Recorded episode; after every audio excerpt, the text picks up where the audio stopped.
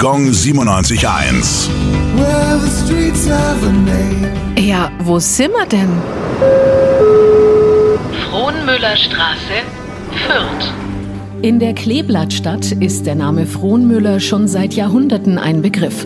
Es handelt sich hierbei um eine prominente Pfarrersfamilie. Benannt ist diese Straße in der Fürther Südstadt nach dem Medizinalrat Georg Tobias Christoph Frohnmüller.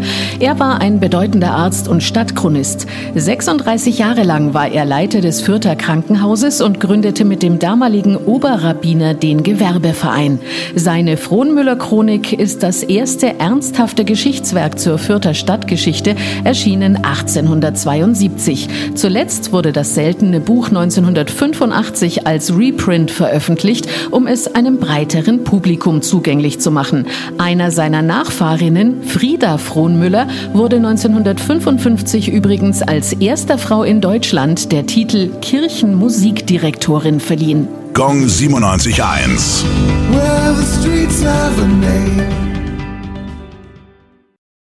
Die heutige Episode wurde präsentiert von Obst Kraus. Ihr wünscht euch leckeres, frisches Obst an eurem Arbeitsplatz? Obst Kraus liefert in Nürnberg, Fürth und Erlangen. Obst-Kraus.de